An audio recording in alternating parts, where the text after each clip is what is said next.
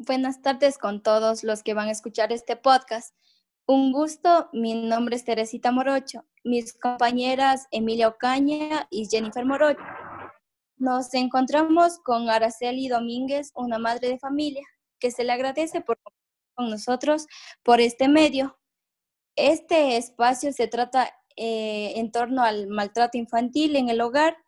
Es importante tener su punto de vista en el encuentro.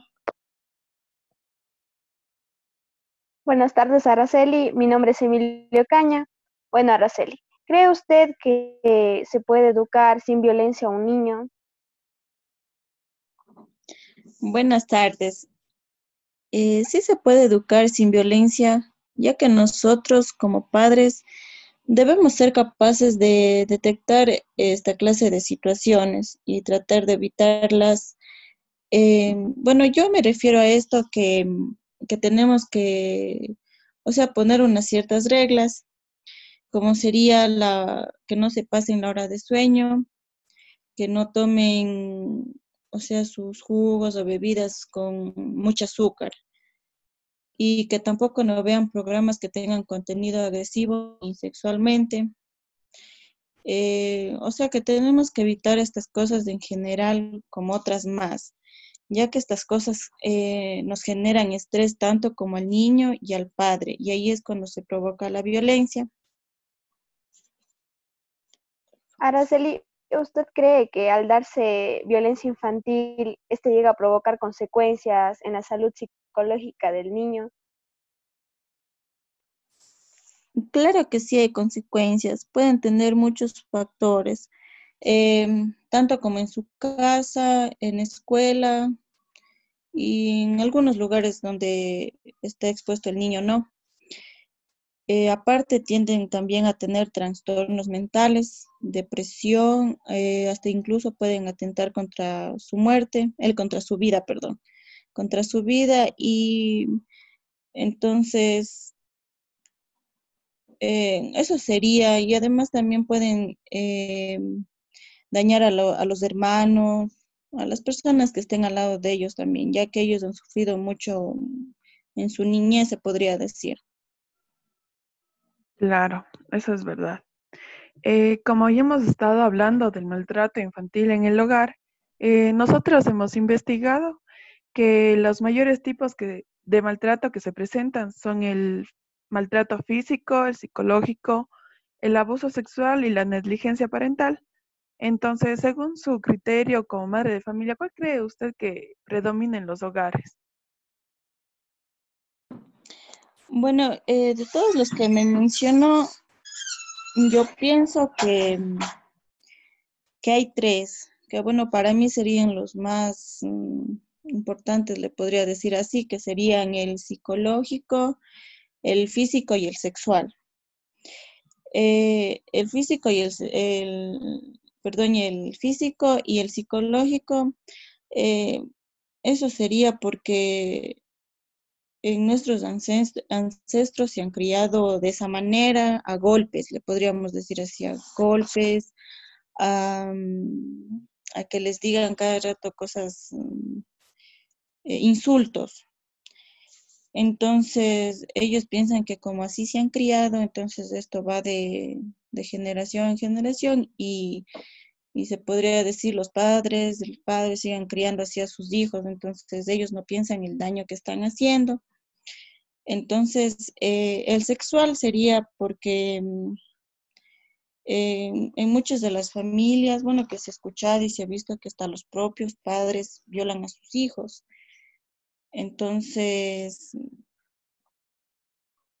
eh, tendríamos que tener más en cuenta, o sea, o sea, tenerles más atención. O sea, porque yo general a mis hijos les digo que no, o sea, que a veces el padre, ni en el propio padre como confiar, ni en hermanos, ni en abuelos. Entonces, esos serían los tres más importantes para mí que se dan en la, en la vida, ¿no? Claro, es verdad. Eh, yo también pienso que, por ejemplo, tanto nuestros abuelos como nuestros padres, incluso a nosotros mismos, han implementado así los castigos como el golpear, el jalar el cabello, incluso los correazos, eh, como una forma de crianza normalmente. Entonces, ¿usted qué tipos de castigos o actitudes toma cuando eh, vive situaciones de descontrol o cuando sus hijos no, no le tienden a obedecer y eso?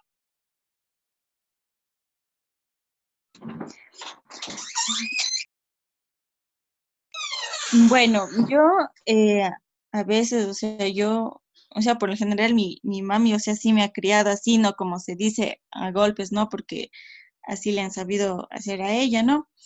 Pero yo a veces conversando con mi esposo, yo digo, no, digo, no vale hacer, o sea, lo mismo porque, o sea, sí nos deja una secuela, ¿no? Yo lo que trato de hacer con mis hijos es de hablar con ellos. Les he de decir, mejor dicho, a ti te gustaría que te trate así o que te pegue o que te dé un jalón del, pelo o te saque sangre, les he de decir así de un golpe. Digo, si no te gustaría que te hagas, entonces tú también hazme caso, porque, o sea, sí le he contado, o sea, lo que he vivido anteriormente, ya, digámoslo así, y entonces eh, ellos como que son conscientes, y entonces me escuchan y, se portan bien. Cuando yo les, cuando ellos también se portan mal, o sea, ya digo, les, les regaño, sí, pero no con una mala palabra o un grito así fuerte, sí, pero de ahí con así agresión, no. Claro, es verdad lo que dice, porque yo pienso que ahorita a los niños y tanto nosotros como padres o hermanos eh, debemos educarnos sobre esta tradición, se puede decir, y dejar de lado de que la violencia no lleva a nada, porque si nosotros seguimos implementando la violencia en los niños, eh, lo, mismo, lo, lo mismo va a pasar con ellos. Eh, pueden repetir estos tipos de agresiones en la familia, con su esposa, incluso en el hogar, en, en, el lugar donde se desarrollen, en su trabajo. Entonces, hay que educarse y, y aprender a educar también.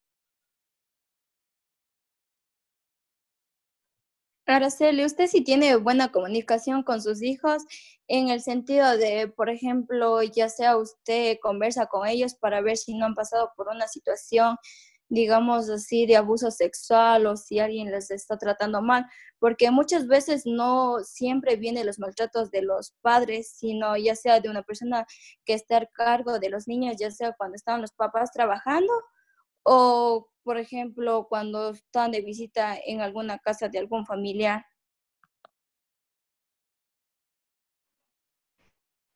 Sí, nosotros siempre le hemos dicho a nuestros, a nuestros hijos que que, que, o sea, le preguntamos, tenemos muy buena comunicación, eso sí, ellos nos tienen mucha confianza, porque le preguntamos si es que en la escuela, bueno, cuando antes había la escuela, asistían a la escuela, le preguntábamos si es que el profesor o en educación física, alguna cosa, no les pasaba algo, no les agredían o no usaban palabras obscenas hacia ellos. Entonces ellos nos decían que no, o sea, eh, ¿cómo le, les explico? O sea, mi, mi, mi hijo, el, el, menor, él sí decía que, bueno, por eso era entre compañeros, ya que sí se, mm, le pegaban y todo eso. Entonces él a veces se quedaba callado, ya no quería ir a la escuela. Entonces ahí nosotros eh, le aconsejábamos a él y obvio teníamos que asistir a la escuela para ver qué es lo que estaba pasando, pero bueno, eso se resolvió. Y también así cuando estamos en algunos otros lugares, llegamos a casa, les preguntamos si es que eh, no les pasó nada, porque antes como trabajábamos todo eso, entonces les dejábamos encargando, entonces ahí les preguntábamos si les trataban bien y todo lo demás. Y ellos nos decían con plena confianza y como ya les conocemos como padres, que nos decían la verdad. Entonces ellos no, o sea, hasta el momento, dando gracias a Dios, no, no ha pasado nada grave, se podría decir así. Eh, Araceli, en este tiempo de aislamiento por el COVID-19, ¿usted cómo ha manejado la situación para no llegar al punto de estresarse y maltratar a sus hijos? Eh, bueno, o sea, el estrés en sí va a haber, ¿no? Pero lo que yo hacía por el estrés, ya digo, de los deberes, de, de buscar, o sea, cosas que a veces, o sea, ya hemos visto en nuestra niñez, pero ya a la edad que tenemos, o sea, explican de una manera diferente los profesores, podría decir en matemáticas. A mi hija le mandaban deberes que ya ni me acuerdo y otros que ni conocía, entonces teníamos que buscar, tener la paciencia y a veces, o sea, sí me llenaba un poco de ira, pero me iba para afuera, respiraba, como se dice, profundo, me calmaba, de ahí sí de nuevo regresaba y trataba de, de ayudarles ya en el objetivo que es realizar las tareas, ¿no? Entonces sí lográbamos y al final terminábamos felices porque terminábamos haciendo los deberes y bien. Ya, y además, ¿qué actividades eh, ustedes como familia realizan para fortalecer este vínculo, eh, para evitar esta desagradable situación como lo es el maltrato infantil? Bueno, nosotros a veces eh, jugábamos en el patio fútbol, rompecabezas, pintábamos, veíamos películas y también nos poníamos a bailar dice una maratón de, baile ahí hacíamos entre, entre nosotros ya.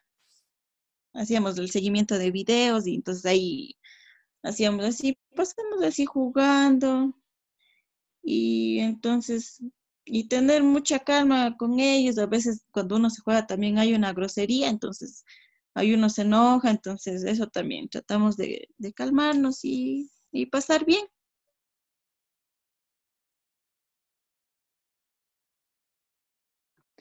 Es verdad, eh, más que todo como familia eh, deben ser un espacio fundamental para, eh, para el crecimiento de los niños, ¿no? Para nosotros ha sido muy grato compartir este espacio con usted porque como madre de familia es la base fundamental también para el apoyo diariamente de los niños, sobre todo para que crezca sano, que sea estable emocionalmente. Entonces, le agradecemos mucho por participar en esta ocasión.